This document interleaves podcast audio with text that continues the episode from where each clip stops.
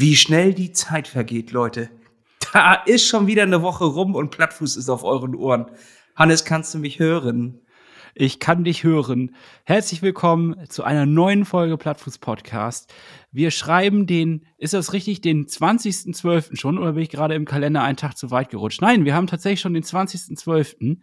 Äh, die Zeit rast wirklich. Äh, Weihnachten steht vor der Tür, das neue Jahr steht vor der Tür. Und äh, ja, wir haben heute einen Gast. Lasse, wir haben einen Gast. Wollen wir sie direkt reinholen? Ja, wer klopft da draußen? Wiebke, kannst du uns hören? Ja, ich stehe auch vor der Tür. Lass mich mal rein. Sehr gut, Wiebke. Dann komm doch rein, setz dich zu uns, mach sie oh. gemütlich. Es Nimm ist dir auch bitterkalt. Also ja, echt. Schön Nimm dir ein paar von unseren Keksen. Die hat Hannes heute Morgen noch gemacht. Ja. Es gibt ein bisschen Glühwein. Das ist doch was. Oder eine Tasse Kakao. Also darfst du dir ja. aussuchen. Ich habe mir tatsächlich gerade einen Tee gemacht. Ich äh, freue mich auf jeden Fall, voll hier zu sein. Voll schön. Das freuen, da freuen wir uns doch auch. Die Ehre liegt ja ganz bei uns auf der, auf der Seite. Äh, Wiebke, das ist äh, wirklich schön, dass du heute vorbeiguckst, denn wir wissen, du hast gerade sehr viel Stress. Du hast ein bisschen was um die Uhren. Du warst auf Tour. Ähm, Weswegen werden wir gleich noch klären. Aber lass uns erstmal einsteigen mit einer kleinen Fragerunde, Leute. Wie geht's euch überhaupt? Hannes, wie geht's dir?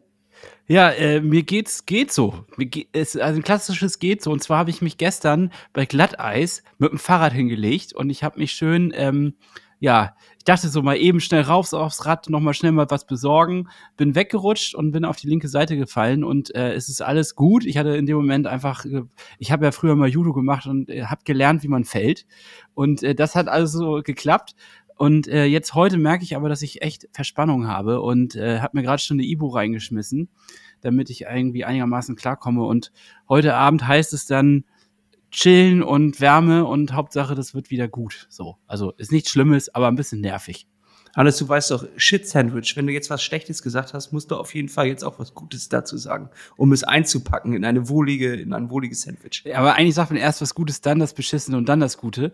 Und dadurch, dass ich jetzt äh, das Gute am Anfang direkt weggelassen habe, ja gut, versuche ich das mal einfach so einzumeinen und zu sagen, ich freue mich auf diese Folge, ich bin, äh, bin ein, ich bin in freudiger Erwartung und das lässt jede Verspannung sowieso vergehen hier.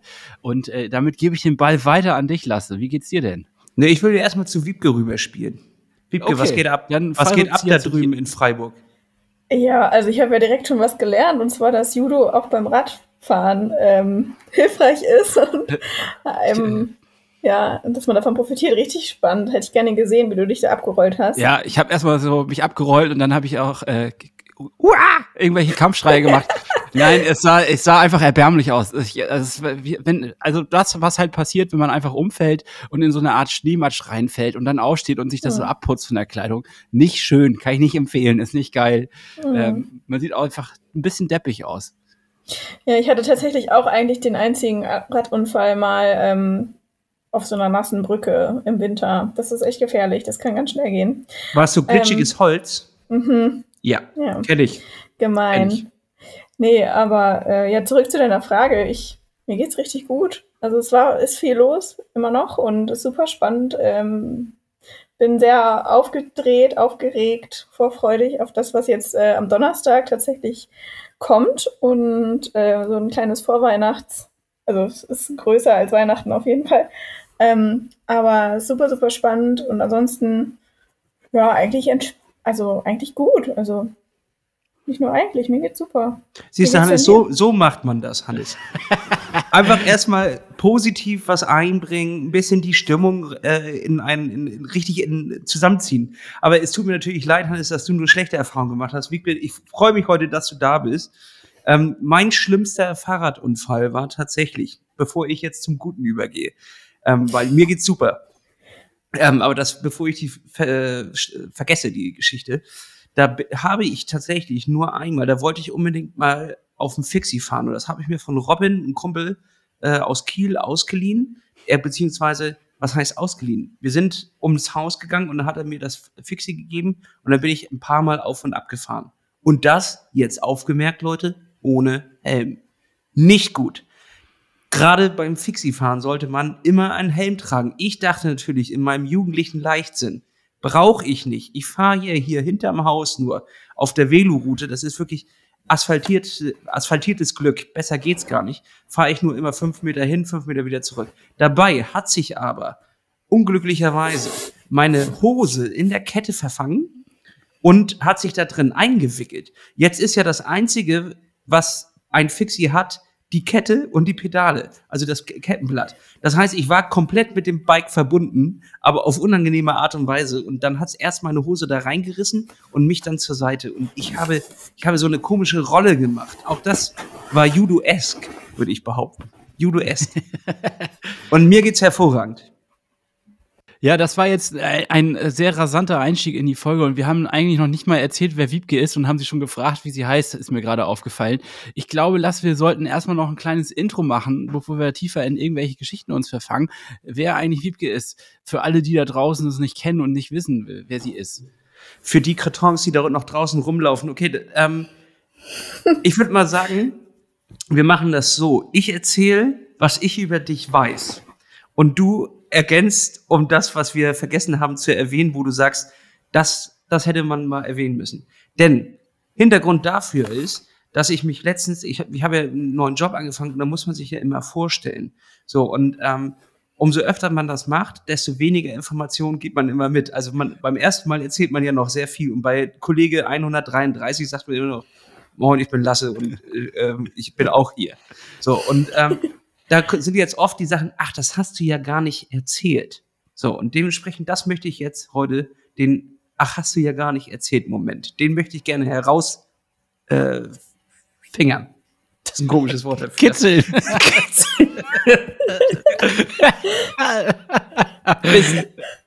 Schon direkt, direkt vergriffen im Ton. oh Mann, es tut mir leid. Das war wirklich nicht mit Absicht. Okay, also äh, Wiebke Lühmann, die meisten äh, wird dein Name ja ein Begriff sein. Kennengelernt haben wir uns tatsächlich auf unserem Matschfuß-Event ähm, in Kiel. Dort bist du vorbeigekommen mit deinem großen Van, hast noch eine Freundin eingepackt. Dann seid ihr da vorbeigekommen und habt die Veranstaltung einfach gerockt. Ihr seid das Ding mitgefahren, ihr habt Kaffee gemacht, ihr hattet gute Laune und ihr habt ihr auch äh, versprüht. So haben wir dich kennengelernt. So, aber es werden dich auch sehr viele Leute von Instagram können, äh, wo du unterwegs bist. Und jetzt die Frage, als was bist du da unterwegs? Wo, als was würdest du dich bezeichnen? Das ist wirklich eine super gute Frage, keine Ahnung. Also ich bin keine Rad-Influencerin, würde ich sagen. Ich bin eher so die Bikepacking-Geschichtenerzählerin. Ähm, und ja, mache eigentlich das, worauf ich Bock habe auf Instagram, was eigentlich mal angefangen hat irgendwie mit Triathlon und mittlerweile ist es eigentlich hauptsächlich Radreise und äh, Bikepacking. Aber ähm, ja, irgendwie äh, ganz diverse Themen, auch ähm, immer wieder was anderes, aber hauptsächlich irgendwie ähm, das Thema. Ich finde aber den Begriff Influencerin, das ist auch schwierig. Ich glaube, viele sehen da nicht so viel Positives drin, aber so richtig dagegen wehren kann ich mich auch nicht, weil mittlerweile so viele Leute zugucken und ähm, auch interagieren, was voll schön ist. Und ja, das, das mache ich eigentlich so auf Instagram. Wie kam der Switch vom Triathlon, Triathlon zum Bikepacking. Ich habe heute mir mal die Mühe nochmal gemacht. Ähm, da muss man sich nämlich wirklich Mühe geben, um nochmal ganz am Anfang deines äh, Instagram-Profils runterzuscrollen. Ähm, und da warst du noch äh, äh, auf der Triathlon-Strecke auf jeden Fall unterwegs öfters. Ähm, mhm. Und jetzt in den letzten Posts sieht man nur noch Taschen am Rad und äh, irgendwo in der schönen Gegend unterwegs. Wie kam der Switch? Ähm, mit dem Triathlon habe ich im Studium angefangen, im Bachelor. Und habe das auch immer sehr genossen und sehr gerne gemacht, weil es für mich voll die krasse ähm, Teamsportart ist. Ähm, ich hatte immer einen Verein und eine Mannschaft, mit der ich zu verschiedenen Wettkämpfen gereist bin und es hat mir so voll viel gegeben im Alltag, also neben dem Studium eben diese Sportarten zu trainieren und auch in der Mannschaft zu Wettkämpfen zu reisen. Ähm, und dann kam der Switch eigentlich dadurch, dass ich jetzt seit Anfang des Jahres im Prinzip oder sogar seit, seit letztem Jahr, eigentlich seit Oktober letzten Jahres, ähm, mein Studium quasi beendet habe und seitdem irgendwie on the road lebe. Also das mit dem Van habt ihr ja mitbekommen und auch davor war ich schon ziemlich viel unterwegs und hatte keinen festen Wohnsitz und seitdem habe ich so ein bisschen meine Mannschaft und mein Triathlon-Team verloren, leider. Oh, hast du sie im Stich gelassen? Könnte man das so sagen? Hätte ich jetzt auch Wird ich hier ein Skandal? ja, ich hatte ja, ich bin für das Triathlon-Team Konstanz gestartet und das ist natürlich auch am am Ende der Republik und das ist natürlich dann sehr, sehr schwierig, mit denen zusammen zu trainieren oder da im, ähm, genau in, der, in, der, im Team einfach zu bleiben. Und deswegen habe ich mich dann dazu entschieden, aus dem Verein auszutreten und erstmal zu schauen, wo es mich äh, hintreibt. Ähm, und seitdem war einfach so viel los, dass ich eher viel mit dem Rad unterwegs war, mit Taschen am Rad, mit Taschen am Rad im Zug, mit Taschen am Rad im Van und was auch immer.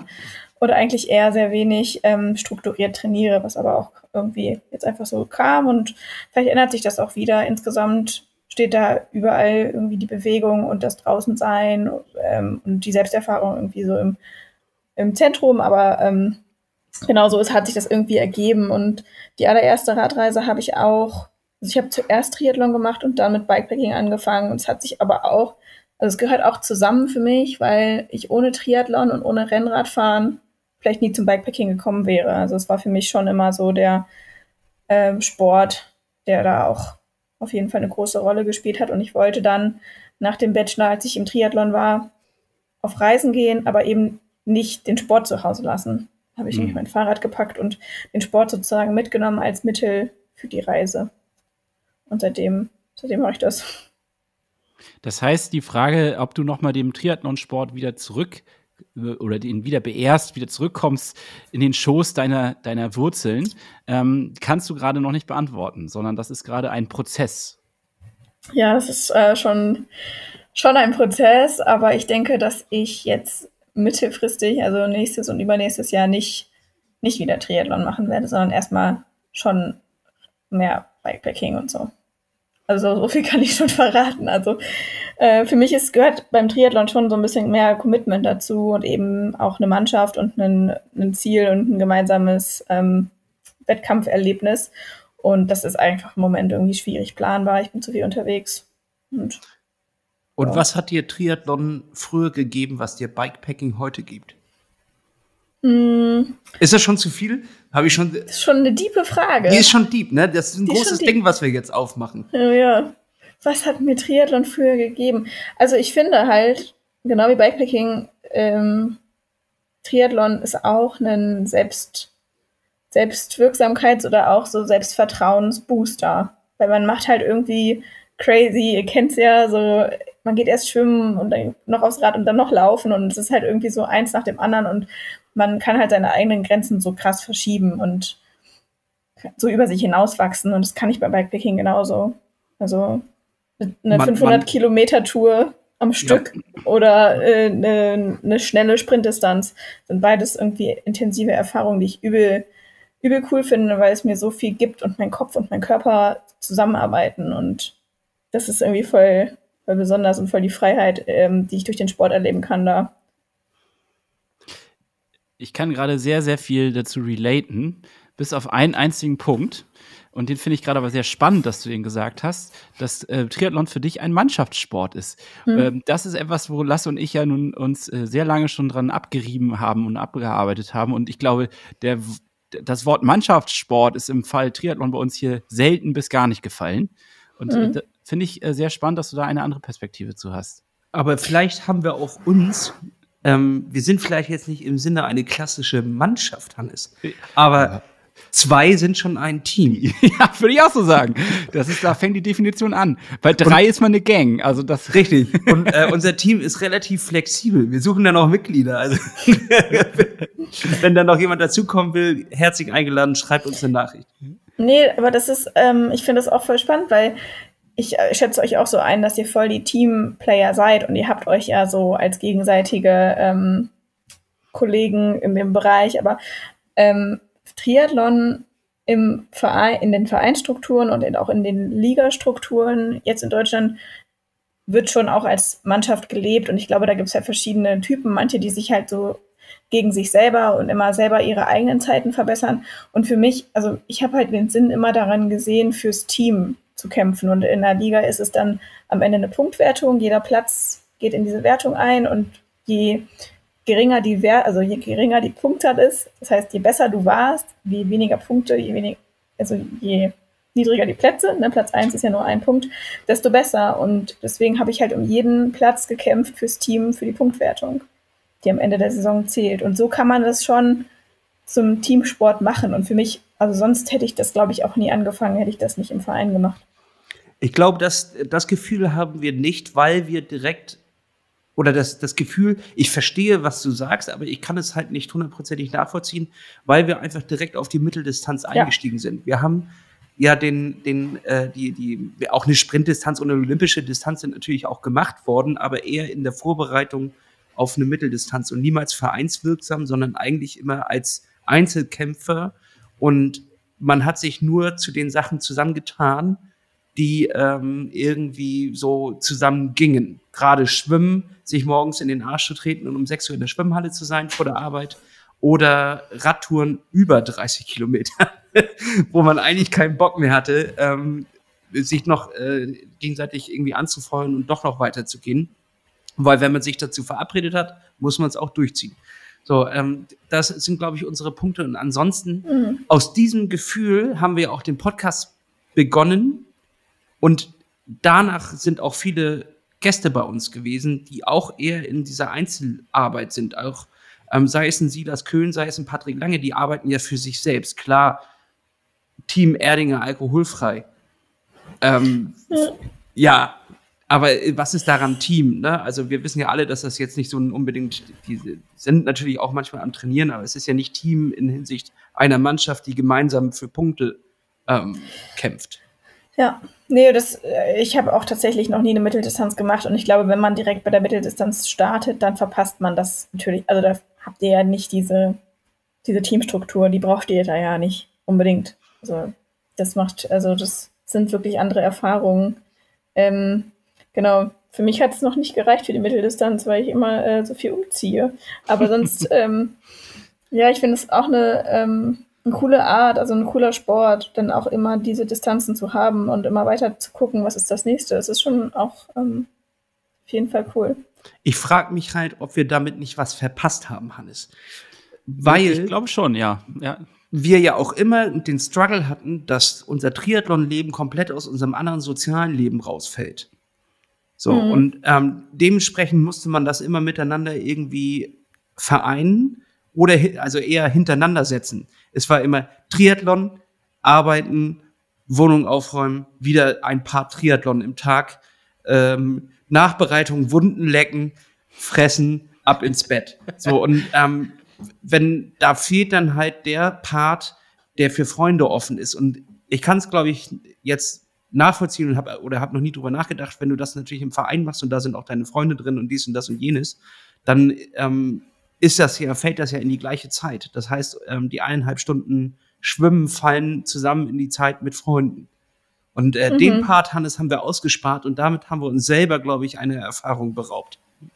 Und hiermit melde ich dich für den Verein du meldest mich immer überall anders, weiß ich ja. ja. Könnt ihr einen eigenen Verein gründen? ja, ja das ist mir, glaube ich, Vereinsarbeit ist mir, glaube ich, zu anstrengend. Ja, ich bin ein tolles Mitglied. Ja, ich bezahle gerne Beiträge, aber ich bin überhaupt kein guter Kassenwart. Nee, ich bin Jugendwart vielleicht noch, aber Jugendwart vielleicht gerade noch so. ähm, aber äh, nee, ich glaube, Vereinsstrukturen sind echt nicht meins. Also dieses Einbringen in so eine Siebener-Truppe, die sich zusammentut, um einen Verein einzutragen, ich glaube, da, da bin ich nicht für geboren. Jetzt ist natürlich die Frage, Wiebke, vermisst du denn ähm, den Mannschaftsanteil in deiner jetzigen Entwicklung oder ist das eigentlich hinfällig, weil sich eine andere Art von Mannschaft vielleicht gebildet hat? Ich vermisse auf jeden Fall die Leute aus der Mannschaft, mit denen ich jetzt nicht mehr so viel äh, trainieren kann, auch einfach wegen der räumlichen Trennung.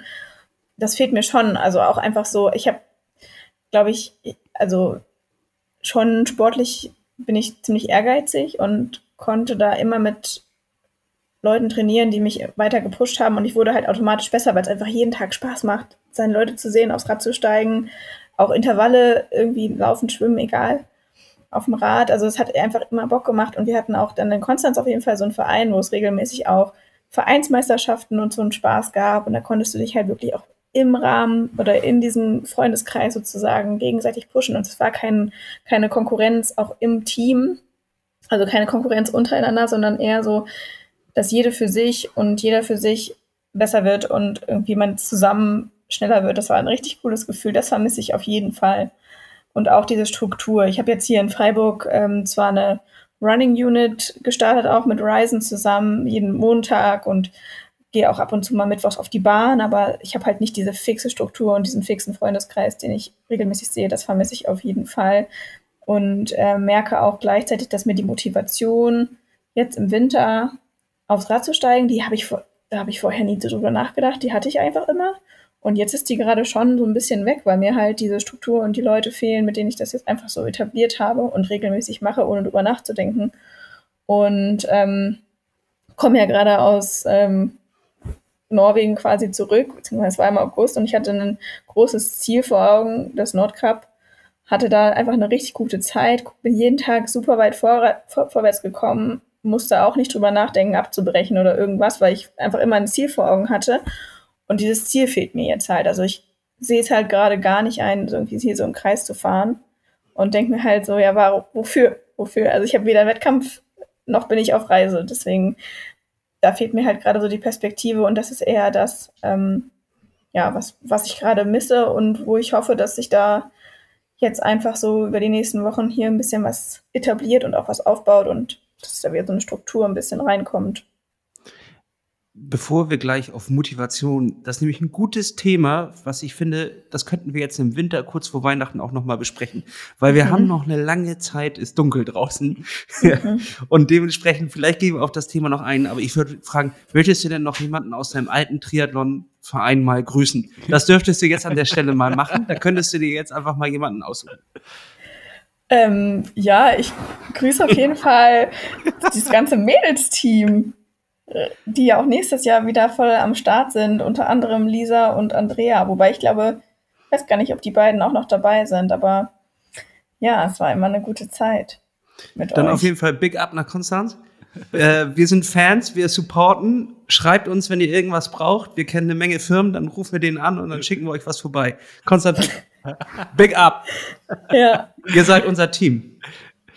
Nice. Äh, aber du hast eigentlich dir selber auch eine perfekte Überleitung schon gegeben, nämlich äh, für deine für deine Reise jetzt, die du in Norwegen gemacht hast oder nach Norwegen, um genauer zu sein. Ähm, aber irgendwie müssen wir ja dann noch mal kurz äh, die große Wissenslücke gerade füllen, die wir jetzt alle haben. Wie ist es überhaupt dazu gekommen? So, also was ist passiert, dass du äh, aus deiner Triathlon-Struktur rausgekommen bist? Ja, du hast halt dein Studium beendet, aber das heißt ja nicht, dass man automatisch nach Norwegen fährt. Da muss ja irgendwas dazwischen noch passiert sein. Und mhm. ähm, Magst du dazu einen Einblick geben? Ah, ja, sehr gerne. Also ich habe das ähm, Studium beendet. Ich habe ganz glorreich ähm, Masterstudium abgeschlossen, wovon von zwei Jahren Studium oder zweieinhalb Stud Jahren Studium gute zwei Jahre Corona waren, wo halt gar nichts ging. Und da habe ich mir auch schon fest vorgenommen, wenn es dann wieder möglich ist zu reisen und die Ländergrenzen unkompliziert zu überschreiten, dann fahre ich noch mal für einen Monat mindestens alleine mit dem Rad irgendwo hin, wo ich noch nie war. Das fasziniert mich und beeindruckt mich irgendwie so nachhaltig und gibt mir einfach unglaublich viel. Und deswegen war das Ziel eigentlich am Anfang einfach irgendwas alleine machen. Also ich finde es unglaublich cool, jeden Tag alle Entscheidungen selber zu treffen, alle Probleme selber zu lösen, Leute so direkt kennenzulernen, weil du bist halt einfach du bist nicht in der Gruppe, sondern du bist da halt einfach alleine und musst mit irgendwem reden und musst dich halt selber kümmern sozusagen. Und das ähm, finde ich irgendwie total schön. Und ähm, dann kam halt die Idee mit dem Nordcup, weil das einfach ein Ziel ist innerhalb von Europa, wo ich aus Deutschland losfahren kann und sehr weit in eine Richtung fahren kann, beziehungsweise sehr ähm, ein klares Ziel habe und das halt erreichen kann, ohne viel zu planen und auch ohne irgendwie, also ja, man kann einfach losfahren und ähm, so entstand das eigentlich. Mein Papa ist damals auch mal in den Sommerferien zum Polarkreis geradelt und von dem hatte ich das schon gehört, dass das Skandinavien radreisetechnisch auf jeden Fall ein Ding ist, beziehungsweise für ihn war es die härteste Radtour in seinem Leben, hatte er erzählt, äh, mit ganz vielen Mücken und ganz viel Gegenwind und ganz viel Schotter und ganz schrecklich. Und er meinte, es war das Härteste, was er je gemacht hat zum Polarkreis. Und ja, nach dem Polarkreis kommt ja noch das Nordkap. Da ist ja noch über 1000 Kilometer geht es noch weiter. Und dann habe ich auf jeden Fall gesehen auf der Karte, dass das so dreieinhalbtausend Kilometer sind und überlegt, wie lange ich dafür brauche. Und Dann dachte ich, ja, August, das könnte klappen. Und dann habe ich das geplant und Urlaub eingereicht und fix gemacht und allen gesagt, ich bin dann mal einen Monat weg. Und dann habe ich das einfach durchgezogen sozusagen. Also bin relativ überstürzt auch losgefahren und genau. Aber und so da viel dazu. Und daraus ist ja ein ähm, wunderschöner Film entstanden, der diesen Donnerstag, wir haben es schon angesprochen, die vorweihnachtliche Geschichte, ähm, besser als das Weihnachtsmärchen, äh, kommt am Donnerstag raus. On Her Own heißt er, wird auf ja. äh, YouTube zu sehen sein. Und ähm, ich kann es ja jetzt schon mal ich durfte schon mal reingucken. Ich habe mir ja. das schon mal gegeben. Ich muss sagen, äh, Guckempfehlung an alle am Donnerstag. Kostet ja auch nichts, einfach mal bei YouTube reingehen und dann kann man sich den mal ja. angucken. Das ist eine äh, schöne Sache jetzt gerade im Winter, wo wir schon Motivation zu sprechen gehabt haben, ähm, sich sowas anzugucken und sich so ein kleines bisschen darauf zu freuen, dass es bald auch wieder wärmer wird. Ja, ich fand richtig cool, Lasse, dass du am Start warst in Hamburg bei der Premiere. Es hat Klar. mich ultra gefreut, dich zu sehen. Ich wurde auch direkt eingebunden, denn äh, Red Race hat dann noch so eine Tombola gemacht. Ähm, statt Eintrittspreis gab es quasi eine Tombola, an der man teilnehmen musste. Musstest du da, Lose verkaufen? Und, äh, die Preise waren so geil, dass so viele Leute sich um die, um die Lose gestritten haben. Da musste ich gleich nochmal unter die Arme greifen und Ingo bei der Ausgabe der, der, der Preise helfen. Da waren schon geile Sachen dabei. So, ähm, den, den hast du ja gedreht mit deiner Freundin Fabienne, mit Fabienne mhm. Engels. Ähm, wie kam es dazu? Wie kamst du der Idee, aus der Reise jetzt auch noch einen Film zu machen, weil dann bindet man sich ja noch ein weiteres Projekt quasi auf den Rücken. Vor allen Dingen mhm. äh, bist du ja auch, wie du sagtest, recht überstürzt losgefahren. Also. Mhm. Oder, ja, genau, also überstürzt losgefahren, weil ich einfach, ähm, ich, also vorher war nicht so viel Zeit zum Planen. Da gibt es ja noch die Story mit der, mit der Kette, die dann gleich am zweiten Tag gerissen ist, wo Hannes, äh, nee, du Lasse, mir auch noch per WhatsApp geschrieben hast. Das war auch ähm, noch ein sehr wichtiger Hinweis damals. ich will nur mal sagen, ich habe Norwegen, ich hab Norwegen möglich gemacht. So. ja, genau, eben. Weil sonst wäre wahrscheinlich keine Campagnolo-Kette mehr gekommen auf der, auf der weiten Reise. Äh, die da Wollen wir das einmal kurz gab. aufklären, wie ja. das ablief? Also, ähm, ich habe deinen Hilferuf quasi bei Instagram gesehen. Ich habe mal während der Arbeit kurz reingeschieden ins Instagram, gebe ich ja zu. Und da war ein kleiner Hilfeaufruf von dir dass deine Campagnolo-Kette gerissen ist und es war auch Probleme mit dem Blatt, glaube ich. Ne? Was, Kassette. Was genau? äh, die Kassette war halt ah, auch Kassette. durch, also runter, die musste ausgetauscht werden. Genau, und ähm, ich wusste, dass mein guter Freund Tim hier von Dankwart äh, Bikes in Kiel Campagnolo im Programm hat. Habe ich ihn angerufen und habe gesagt, Tim, ich habe eine äh, lotneigende Wiebke in Schleswig-Holstein sitzen und die braucht dringend was von Campagnolo und ich bin mir ziemlich sicher, dass du der einzige Verrückte bist, der Campagnolo anbietet. Also, äh, kannst du ihr irgendwie helfen? Und dann haben, haben die sich quasi connected und dann ist äh, Wiebke auch in den, in den Laden gefahren, hat eine leckere Poi-Pizza gegessen, habe ich gesehen. Das ist auch im Video und ja. ähm, dann äh, ging es weiter. Ja, ja, das war richtig krass. Ähm, krass, ja, Hilfeaufruf. Es war gar kein geplanter Hilfeaufruf, weil ich gar nicht darauf gehofft hatte, Hilfe zu bekommen, dass das irgendjemand einschätzen kann, was das alles heißt. Ähm, weil in Flensburg tatsächlich, da hätte es nichts gegeben. Also im Bus nach Flensburg hast du dann geschrieben und dann wusste ich, okay, brauche ich gar nicht suchen in Flensburg, setze ich mich direkt in Zug nach Kiel und dann bin ich da aber durch ganz Schleswig-Holstein quasi geeiert, um dann eine frische Kassette zu bekommen. Weil die Kette hatte ich tatsächlich schon dabei, die habe ich schon bestellt gehabt, aber ich hatte keine Zeit vorher, die drauf zu machen. Ich kam gerade von der Horizon Van Tour wieder und bin dann von Köln direkt nach Hamburg und ich habe ja gerade dann auch zu der Zeit kein Zuhause gehabt. Also ich hätte auch ähm, eh nicht nach Hause gehen können und noch irgendwas vorbereiten. Deswegen dachte ich, ah, ich fahre einfach los. Wird schon schief gehen und dann, ja, hast du mich gerettet, Lasse. Gar kein Problem. Alles gut. Der Messias. Ja, äh, dann, okay, und dann ging es von Kiel aus ähm, dann mit dem Rad weiter, wahrscheinlich erstmal mhm. Richtung Dänemark. Ist das richtig? Genau, dann bin ich einmal durch Dänemark geheizt. Auch euphorisch, wie man am Anfang ist, ging das sehr schnell.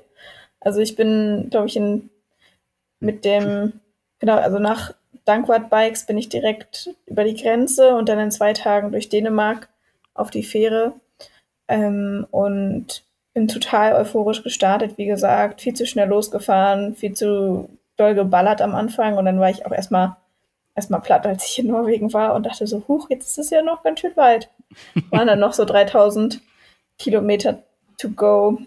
Kurzes Statement genau. zu Dänemark. Ich fand es sehr schön. Da spalten sich ja die Meinungen, habe ich schon gehört.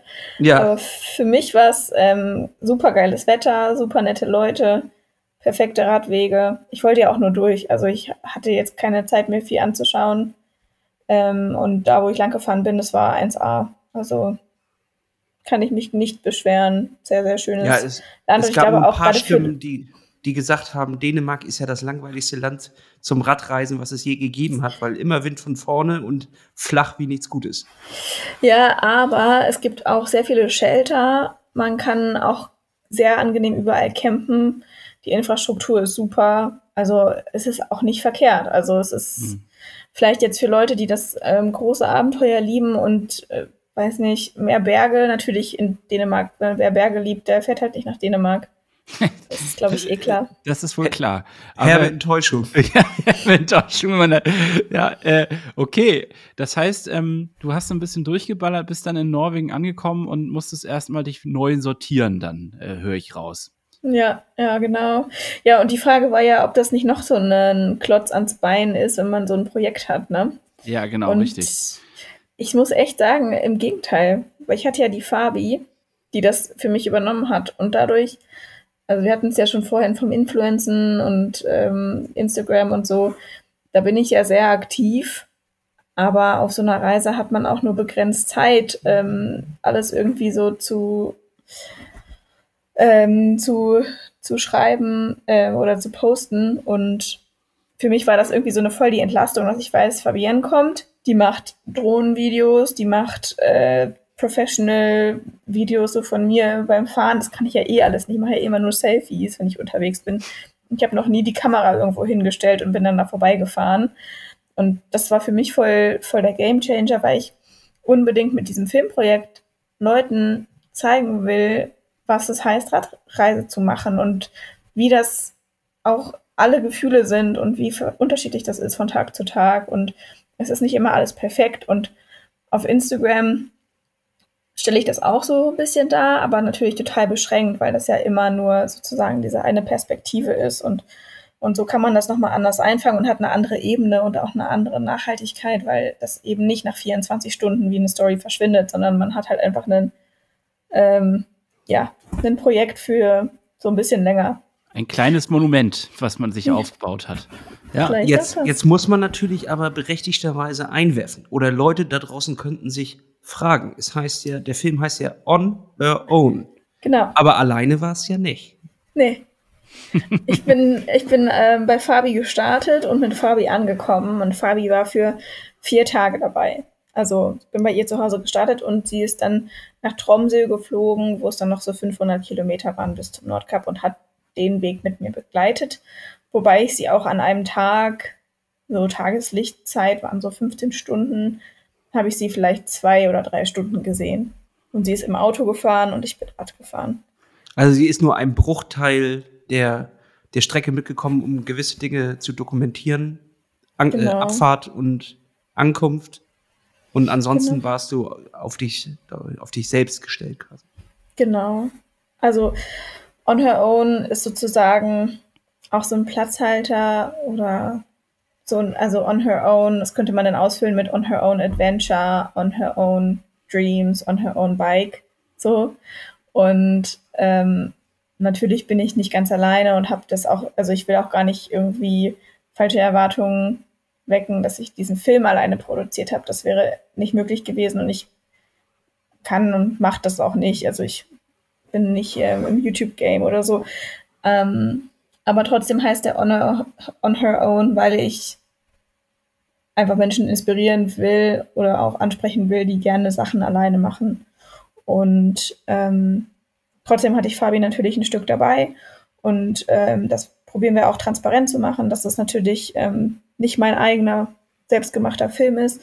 Aber dieses alleine Radreise oder Soloreisen ähm, ist auf jeden Fall ein wichtiges Thema und auch so ähm, ich habe dann unterwegs gefilmt mit der GoPro, ähm, wenn ich abends einen Schlafplatz gesucht habe oder an welchen Orten ich gecampt habe oder wie ich das halt sozusagen den ganzen Tag über mache und was, was mich beschäftigt oder ähm, diese Themen einfach auch noch ein bisschen mit abzudecken in den Tagen, wo Fabi nicht dabei war. Und daraus ist dann das Gesamtwerk sozusagen entstanden. Also wir haben das dann gespickt mit den Sachen, mit dem Material von Fabi.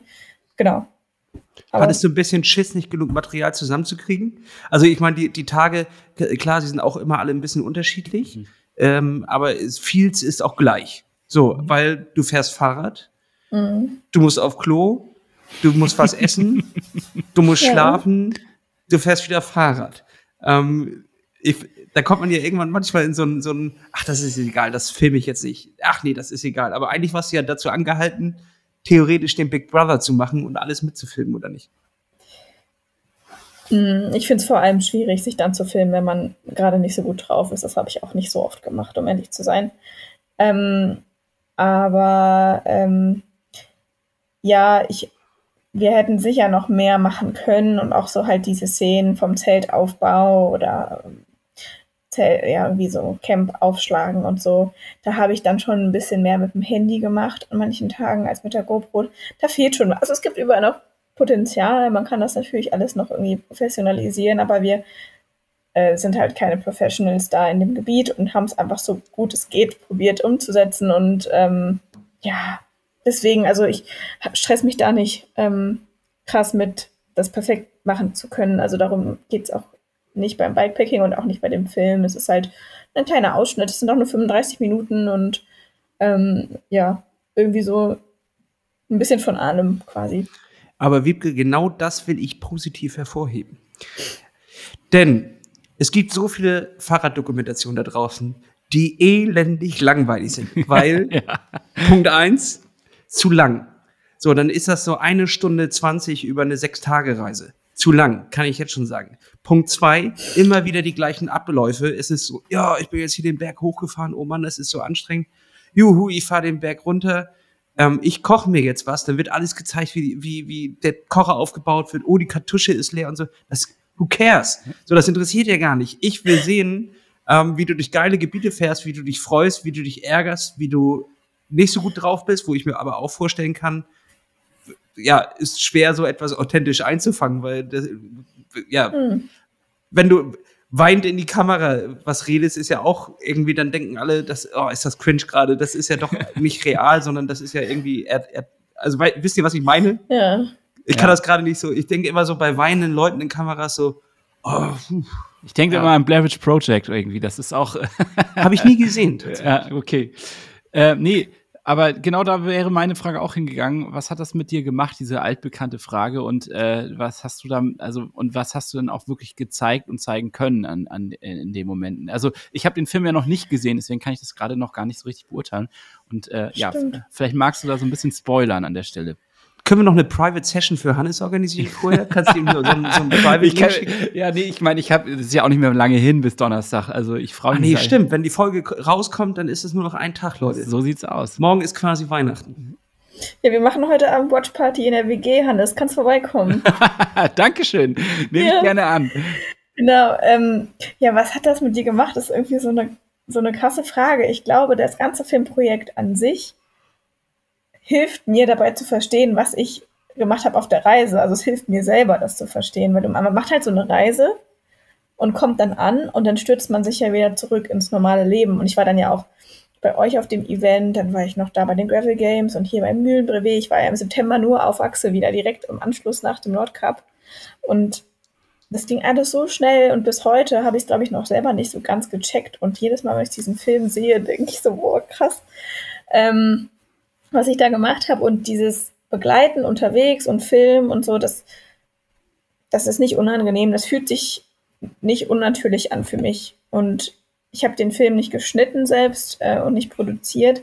Das hat mir eben alles Fabi abgenommen, was, wo ich auch mega dankbar für bin, was ich ultra cool finde, weil sie mich auch sehr gut kennt und mich da richtig supportet. Und ich könnte das auch einfach nicht so wie sie und finde das einfach total cool, dass ich da diesen Support hatte. Ähm, aber ja, es gibt mir einfach so ein, ähm, also es ist einfach krass zu realisieren, wie viele Leute ich so mitnehmen kann auf so eine einfache Reise. Äh, und das ist halt voll die schöne Erfahrung. Und ich glaube, das, das ist eigentlich das, was ich auch dann mit dem Film will, dass sich Leute damit identifizieren können und dass man eben sieht, es ist, ähm, es ist schön und es ist irgendwie einfach und simpel und ähm, ja, man kann irgendwie viel vielleicht für sich mitnehmen. Oder vielleicht auch nicht viel, vielleicht auch ein bisschen. das ist ja auch schon gut. Ähm, und die Reise an sich ist, ähm, ist die Reise, die für mich am intensivsten war in der kürzesten Zeit. Also jeden Tag 120 Kilometer im Schnitt. Das ist jetzt far from irgendwelche Weltrekorde brechen oder irgendwie super, super schnell sein. Aber es ist jetzt schon auch nicht viel. mehr, ist ja auch nicht mehr, genau, sowas dazwischen. Ja. Wiebke, du hast schon die ähm, Verhältnnisse verloren, weil du auch äh, in deiner, in deiner Insta-Bubble mit so vielen äh, crazy Dudes und äh, du, wie, du Dads, du Dads oder so sagt du man. Du Dads, sagt man, ne? äh, abhängst. Ähm, das ist verdammt viel. Und jeder, der was anderes behauptet, ähm, hat irgendwie die, das Verhältnis zur Realität verloren. 120 Kilometer ist viel. Da würde, also 99 Prozent der Weltbevölkerung würde dafür nicht das Fahrrad nehmen. So, um ja. eine Distanz von 120 Kilometer zu überbrücken. Mhm. Ja, das stimmt. Diese Bubble ist schon, ist schon krass. Ähm, und ja, aber das Verrückte ist trotzdem auch, dass sich die eigene Realität und die eigene Wahrnehmung und Wirklichkeit ja auch so verschiebt. Und man macht dann sowas und denkt sich so, ja, what's next? Und ähm, da, da ist auch wieder so dieses Filmprojekt an sich ganz cool. Und für mich auch die Relation zu der Südamerika-Reise, die ich vor drei Jahren gemacht habe, wo ich 7000 Kilometer in sieben Monaten gefahren bin. Also das war auch deutlich ähm, ein anderes Game. Also es ist schon, schon spannend, wie unterschiedlich so, so Radreise auch sein kann. Mhm. Wie sich das für einen selber auch verschiebt, da die Grenze. Und dazu, das, das, stimmt schon, die Grenzen verschieben sich. Und dazu kann ich jetzt, äh, wenn ich an meine Radreisen denke, äh, dann verfalle ich immer in so einen meditativen Zustand und merke teilweise gar nicht, was alles passiert und was alles an einem vorbei rauscht. Und erst im Nachgang zehre ich davon. Ähm, Geht es dir da genauso? Oder warst du sehr, sehr äh, auf, den, auf den Moment der Reise bezogen?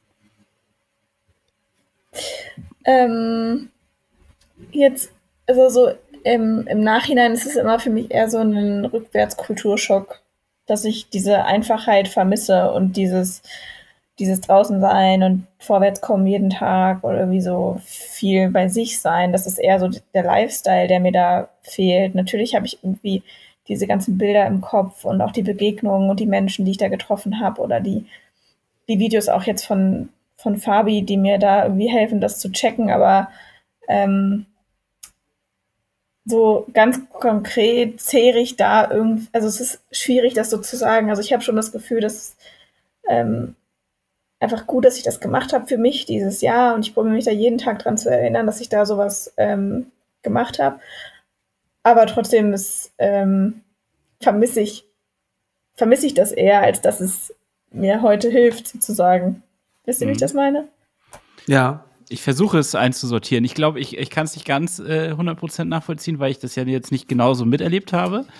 Ähm, aber irgendwie, äh, also im Moment ist es manchmal ja auch scheiße. Also du sagtest ja auch, dir geht es dann nicht manchmal, nicht immer super gut, sondern es ist ja manchmal einfach, einfach anstrengend und nervig und äh, irgendwie will man das ja auch nicht immer so wahrhaben. Und erst im Nachgang habe ich dann immer gecheckt, was für eine Freiheit und was für eine wunderschöne Situation es eigentlich insgesamt war. Mhm. Aber ist das nicht beim Triathlon das Gleiche? Haben wir da nicht einen schönen Bogen gerade gemacht? Denn ähm, grundsätzlich ist die, die, also ist beim Triathlon ja auch nicht alles geil. Sogar, ich würde fast sagen, die wenigsten Momente sind wirklich sehr, sehr geil. Ähm, klar hast du manchmal das Gefühl, oh, jetzt läuft es richtig gut. Aber meistens, gerade wenn du, wenn du äh, ordentlich äh, Gas gibst, zum Ende hin wird es immer schlimmer und bitterer. Und erst danach, wenn es vorbei ist, kannst du die Momente ja wirklich noch einmal ähm, rekapitulieren. Und ich würde mhm. auch sagen, die meisten, wenn du ein Mikrofon den in, während des Laufens, und ich habe das auch bei dir, Hannes, beim FTP-Test, als du auf Anschlag warst, ähm, habe ich sehr versucht, dir das Mikrofon äh, vorzuhalten. Da warst du einfach grantig, ähm, schlecht drauf und hast auf den Moment hingefiebert, bis es vorbei ist. Und dann kam dieser erlösende Moment und dann hast du gesagt, das war geil. Und die Frage ist auch immer, was ist eigentlich mit dem Menschen los, dass er eigentlich schreckliche Dinge im Nachhinein geil findet. da, da muss etwas ausgestoßen werden, ähm, während dieser, dieser Überbelastung des Körpers, was ähm, am Ende übrig bleibt, wenn die Belastung da ist. Äh, da kann mir mal jemand mit Hormonen irgendwie mal was schreiben da.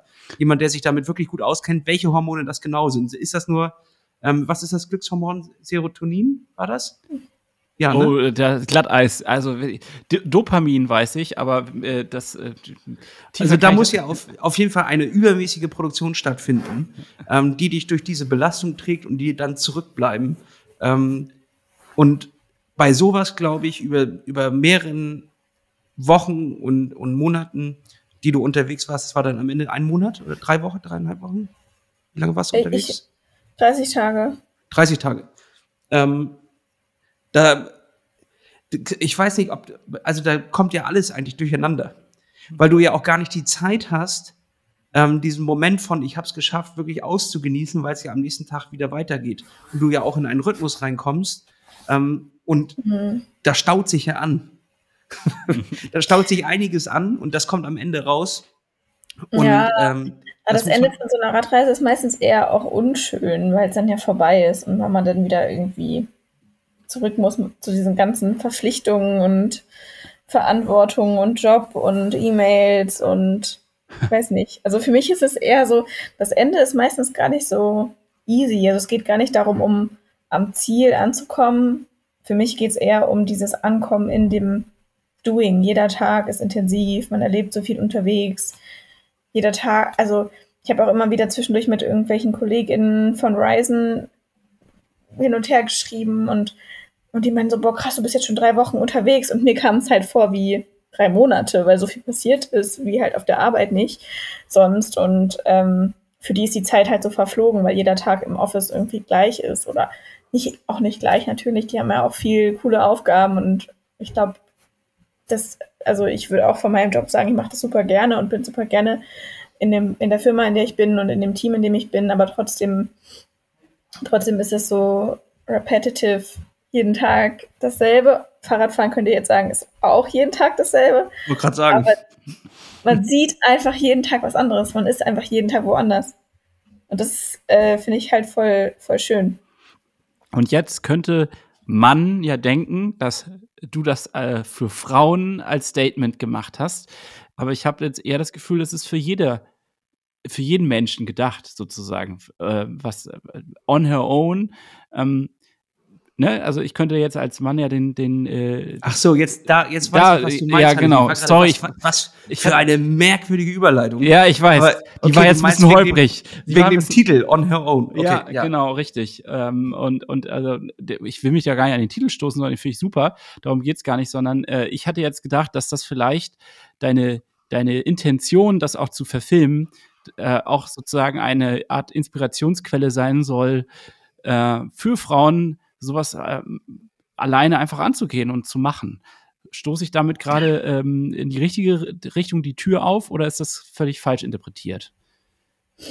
Äh, auf jeden Fall, also auch klar für Frauen. Auf jeden Fall. Also ich ähm, bin selber eine Frau und mir fehlen häufig auch die weiblichen Vorbilder im Sport, im Radsport, auch die Abenteurergeschichten fehlen, die Netflix-Filme dazu fehlen, die YouTuberinnen dazu fehlen, kommt immer mehr, aber dauert halt irgendwie lange oder ich weiß nicht, vielleicht sind es auch einfach weniger, die es machen, wobei ich auf Reisen auch eigentlich 50-50 immer sehe. Also die Realität ist schon auch anders als das, was man in den Medien so, so sieht und hört. Nichtsdestotrotz, ich habe ja 2019 meine erste Radreise durch Südamerika gemacht und bin dann wiedergekommen und habe dann erst auf diese permanenten Nachfragen, wie ist das für dich als Frau alleine, bin ich erst darauf gekommen, dass das so wenig machen. Und immer wieder diese Nachfrage, wie ist es als Frau? Und ich, ich immer so, hä? Ich kann es mir jetzt echt nicht aussuchen, ob ich jetzt als Mann oder als Frau losfahre. Ich fahre halt einfach los, weil ich habe Bock drauf. Ähm, und das ist für mich eigentlich gar, also es ist halt einfach, wie es ist. Und ähm, ich musste erst lernen, dass das auch eine andere, also dass das sozusagen eine Lücke ist oder eine Nische oder so, wo einfach nicht so viele Frauen unterwegs sind. Aber für den Film und für das Radreisen insgesamt bin ich schon auch klar dafür, dass das alle machen. Also mir ist es, mir ist es ähm, voll recht, dass sich viele Frauen angesprochen fühle, fühlen und ich will dafür auch auf jeden Fall die richtigen Themen, also die Themen, die mich beschäftigen, die, die erzähle ich einfach, auch wenn das jetzt vielleicht viele Bikepacker nicht interessiert, wie das eigentlich ist mit der Periode beim Wildcampen. Aber ich erzähle es halt einfach, weil es Teil meiner Realität ist und weil das, glaube ich, auch anderen Menschen hilft, das zu normalisieren, darüber zu sprechen, was halt einfach dazugehört. Aber es ist jetzt nicht explizit ein Film für Frauen oder so. Es ist einfach ein Film für alle und es ist auch ein Hobby für alle und auch schön für alle. Deswegen, ähm, ja, beides eigentlich. Also, mhm. Genau. Finde ich, voll, find ich super guter Gedanke. Ähm, danke, dass du das ja auch hier teilst. Ich wollte dir auch dafür eigentlich so ein bisschen den Teppich hier ausrollen. Ähm, und da hatte ich schon gehofft, dass sowas kommt. Hast ähm, du gemacht. Habe ich ganz flockig, aber du hast, hast Es ist halt äh, kein ganz äh, toller Perserteppich gewesen hier, sondern es war vielleicht so ein bisschen gerumpelt alles. Aber egal. Ähm, ja, äh, jetzt frage ich mich natürlich trotzdem, wir, wir, das Thema haben wir jetzt angesprochen und ich finde, wir müssen auch drüber reden. Ähm, warum ist es aus deiner Perspektive so, dass wir als Veranstalter, zum Beispiel in dem Fall jetzt ja äh, Matschfuß, warum müssten wir so, müssen wir solche Aktionen machen, damit sich mehr Frauen angesprochen fühlen? Also mit solchen Aktionen meine ich zum Beispiel, ladet noch eine Freundin mit ein und so weiter. Das ist ein Thema, was uns ähm, ja, vielleicht äh, vorher so noch nicht richtig aufgefallen ist. Wir wurden auch auf dich äh, oder durch dich auf dieses Thema ein bisschen angestoßen oder hingestoßen. Und ähm, tatsächlich äh, treibt mich die ganze Zeit um, wieso müssen wir denn solche Aktionen überhaupt machen? Was machen wir quasi? Warum spricht es Frauen dann nicht so an, sich alleine anzumelden? Was, was passiert da an der Motivation, beziehungsweise was ist die Ansprache, was in der Ansprache vielleicht verkehrt? Mhm. Ähm ja, das ist, das ist eine sehr gute Frage. Ich habe da jetzt auch nicht die perfekte Lösung. Ich kann halt immer nur überlegen, ähm, was motiviert mich oder wo, wo sehe ich auf jeden Fall noch so für Frauen einfach ähm, mehr Anreize oder auch mehr Motivation zu kommen, weil also ich glaube, dass dieses, diesen extra Schritt, den ihr als Veranstalter geht, indem ihr sagt, jeder Teilnehmer oder jede teilnehmende Person kann noch eine weitere weibliche Person oder nicht unbedingt nur weibliche, aber bleiben wir mal bei Mann, Frau, also wenn wir jetzt davon ausgehen, dass es die zwei Geschlechter gibt, dann ähm, noch eine weibliche Person mitbringen, dass das einfach nochmal ein bisschen mehr ein Zeichen dafür setzt, dass bei Radveranstaltungen ähm, häufig weniger Frauen am Start sind. Also wenn man sich diese ganz klassischen Ötztal-Marathon oder keine Ahnung, Jedermann-Rennen so anschaut, da sind häufig nur 10 bis 20 Prozent Frauen dabei. Und das ist einfach super traurig, weil Radfahren einfach was ist, genau wie Laufen, ähm, was geschlechtunabhängig einfach super gut funktioniert und auch in der Gruppe funktioniert. Absolut. Also ich stimme dir ja vollkommen zu und ich wollte jetzt auch nicht das vereinfachen, die Gender-Diskussion. Ich wollte jetzt auch keine Gender-Diskussion in dem Sinne großartig mhm. aufmachen, sondern ich, mich wundert es halt, dass das, ähm, dass dass, dass da so viel Arbeit noch gemacht werden muss. Und ich frage mich halt, ob das, äh, mhm. woran das liegt, einfach so, ne? Und äh, ja, weil. Und ich, äh, genau, und ich glaube, dass der allererste Schritt ist, genau wie du jetzt, dass wir halt darüber reden, ist halt schon total geil. Also ich finde es halt super cool, dass wir das halt sehen und dass, dass ihr halt auch schaut bei den Zahlen, wie viele Frauen, wie viele Männer sind halt gerade dabei. Und wollen wir das so? Weil ich glaube auch, dass für euch als Veranstalter und für das ganze Event an sich, dass das da nochmal auch richtig cool ist, so diverser zu werden oder halt ähm, diesen Ausgleich ein bisschen mehr zu schaffen. Das ist einfach eine andere Community und ähm, ich glaube, dass, dass das irgendwie der Veranstaltung an sich auch auf jeden Fall gut tut und dem Sport an sich auf jeden Fall auch gut tut. Und deswegen ist es einfach so der, der Schritt in diese Richtung, okay, wer hat die Verantwortung, wer kann was machen und da können Veranstalter vor allem halt in ihrer Ansprache, in ihrer Bildsprache, in dem, wie sie da auch Frauen ähm, bestimmten Incentives sozusagen bieten, ähm, was dafür tun. Und ich glaube, das ist schon einfach irgendwie ein nicer Schritt in die richtige Richtung, um den Radsport, der leider so ein bisschen männerdominiert ist, immer noch, da so ein neues Image auch zu geben und das halt einfach cooler zu machen für alle. Okay, ja, vielen Dank fürs Teilen. Ähm, dass wir da auf jeden Fall, ähm, ja, also wir werden in Zukunft versuchen, als Gemeinschaft, und ich spreche jetzt für alle mit da draußen, äh, da ein bisschen mehr den Blick drauf zu haben und äh, hoffentlich kann sich oder wird sich das auch in Zukunft ändern. Ähm, ja, ja, das kann ich nur also, mitgeben. Siehst du ich das? Ich weiß gar nicht, ob das, ich weiß gar nicht, ob das, also genau, also ja, oder sag du erstmal. Ja, äh, nee, ich wollte dich, ich wollte dich nie unterbrechen. Ich wollte eigentlich nur verstehen, ob du ähm, da eigentlich einen Unterschied siehst zu, zum Triathlon und zum äh, ja, Bikepacking, ob es da noch eine, eine, eine klaffendere Lücke gibt oder ob das äh, eigentlich insgesamt so einzusortieren ist. Mhm. Also beim Triathlon muss man da auf jeden Fall auch unterscheiden zwischen Kurz- und Langdistanz auf der Kurzdistanz in den Vereinen, in denen ich war, sowohl äh, Konstanz, Bonn und Freiburg waren immer 50-50 Männer, Frauen, wenn nicht sogar ein mhm. paar mehr Frauen. Also in Freiburg sind mehr Frauen im Triathlonverein. Was ich extrem cool auch finde, also gerade diese kurzen Strecken, die nicht so viel Zeit binden, die, die vielleicht auch ja irgendwie ein bisschen natürlicher sind. Also, keine Ahnung, man kann es einfach ganz gut vereinen mit Alltag und allem. Ähm, da sehe ich gar keinen Unterschied. Auf der Langdistanz sehe ich einen Unterschied, ähm, was vielleicht auch einfach historisch irgendwie daran liegt, dass Männer mehr Zeit für ihre Hobbys aufbringen können oder auch, ich habe neulich mal so eine Studie gelesen, fand ich auch sehr spannend. Äh, es war eine norwegische Studie. Ähm, in Norwegen spricht man auf jeden Fall schon von einer sehr, sehr stark gleichberechtigten Gesellschaft und von den auch von gleichen Jobchancen und da ist also natürlich auch noch nicht perfekt, aber die Gender Gap ist da relativ geschlossen. Nichtsdestotrotz haben Forschende untersucht, in welchem Alter sich Jungs für eine Fußballerkarriere entscheiden und Mädchen gegen eine Profisportkarriere entscheiden. Und das passiert eben im Alter von 12 bis 13 Jahren, dass halt die, die Jungs sozusagen sagen, hey, ich nehme das Risiko in Kauf, ich werde Fußballprofi. Und die Mädchen sagen dann in dem Alter schon, ja, für mich ist das nichts, meine Chancen sind so schlecht, ich höre auf.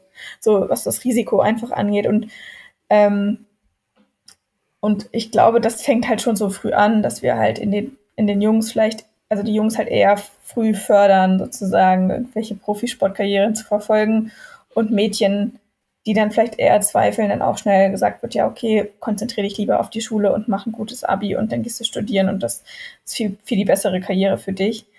Keine Ahnung, also die Studie hat da gar keine Antworten oder keine Lösung geliefert, aber einfach nur gezeigt, dass es schon so früh in der Gesellschaft einfach tatsächlich stattfindet, dass sich die Jungs mehr für Sport interessieren als die Mädchen und gerade auch was den Profibereich und die Karriereaussichten angeht im Sport. Und das finde ich einfach nur super spannend. Ähm, dann halt auch auf den Profisport zu schauen. Und im Triathlon auf der Langdistanz äh, gibt es einfach deutlich mehr Männer, die so viel Zeit für ihre Hobbys aufbringen, die sich dafür entscheiden, eine Profilizenz zu lösen ähm, und die da unterwegs sind. Das Risiko ist einfach höher. Ähm, hängt dann sicher auch mit Media und Sponsoren, Geldern und allem Möglichen noch zusammen.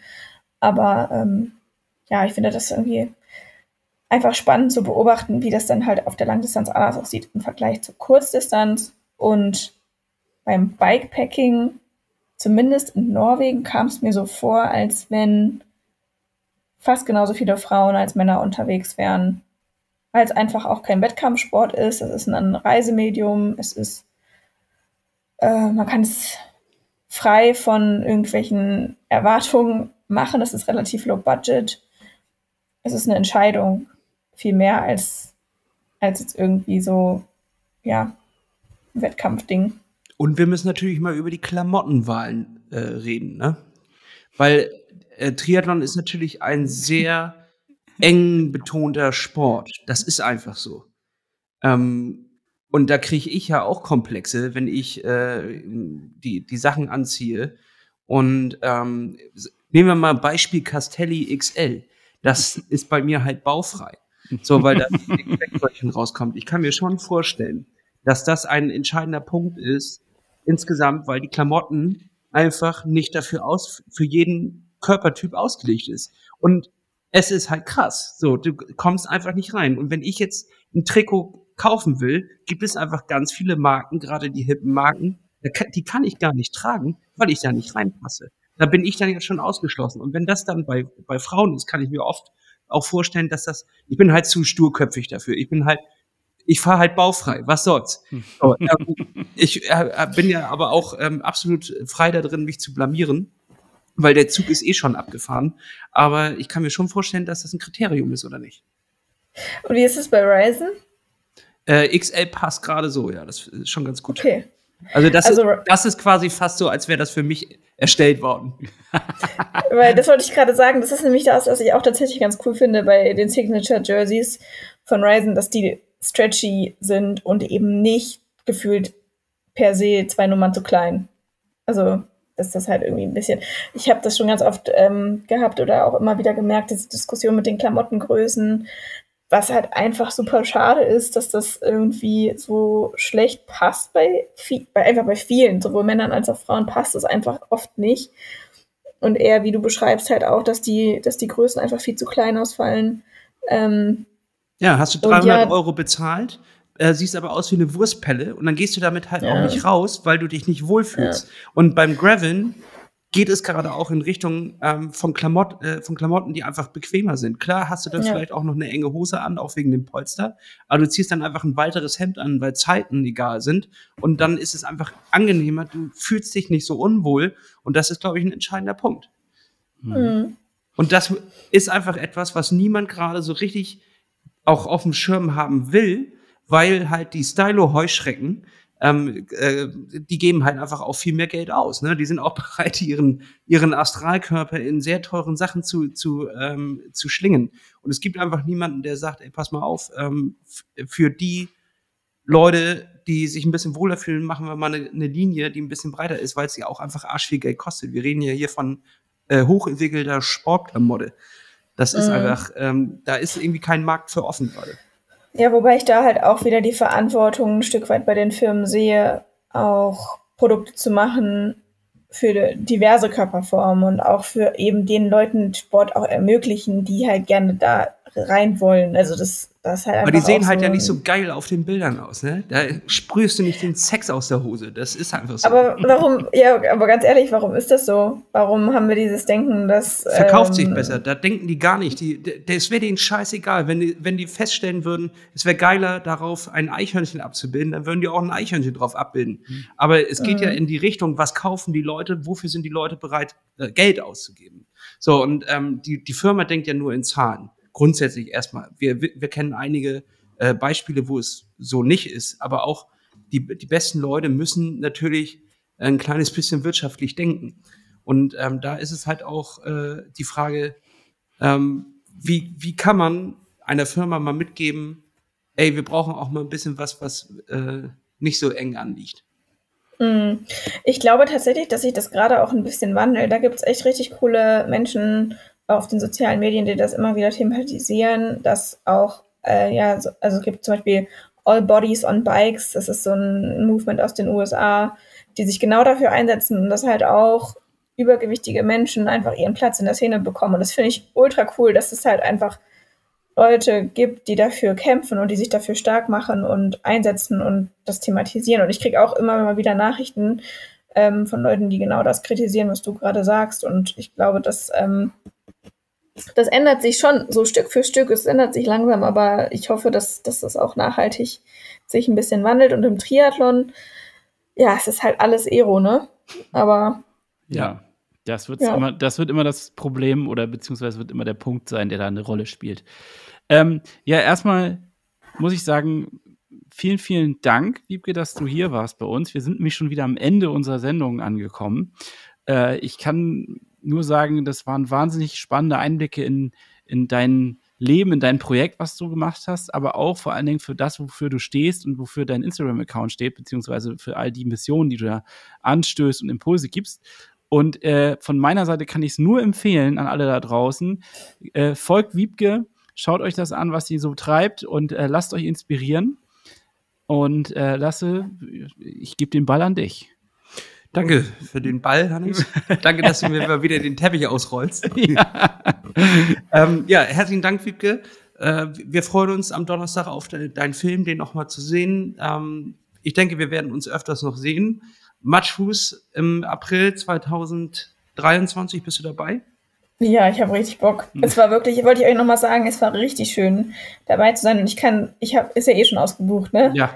Also, ähm, das ist eh schon, äh, ja, groß, dick im Kalender eingetragen. Ich finde es auch wirklich richtig cool, dass ihr da ähm, hinschaut, auch, wie gesagt, dieses Frauenthema ansprecht, thematisiert und das ist auch einfach, das ist nie, es ist, man kann immer was besser machen. Es geht gar nicht darum, auch da irgendwie perfekt zu sein, sondern einfach irgendwie offen und ähm, dass ihr so ein Event auf die Beine stellt, das finde ich großartig, dass ihr so diese Gravel-Szene da versammelt. Ich finde es nur cool. Es fehlt an äh, so vielen coolen Events wie eurem. Deswegen geil, dass es zweimal nächstes Jahr, oder darf man schon sagen, dass es zwei gibt? Achso, ja, ja, jetzt ist es raus. Jetzt ist es raus. Nee, alles gut. Nee, alles gut. Im, Sep im September ist unsere äh, zweite Ausgabe davon. Ja, genau. Ich, also ich finde es nur stark und deswegen richtig cool. Und ihr verbindet diese Themen. Deswegen habe ich mich auch sehr über die Einladung gefreut, über Gravel und Bikepacking und Triathlon zu reden. Wo Es- kann man das schon mal so machen? Es ist nichts, was sich, äh, was sich ausschließt.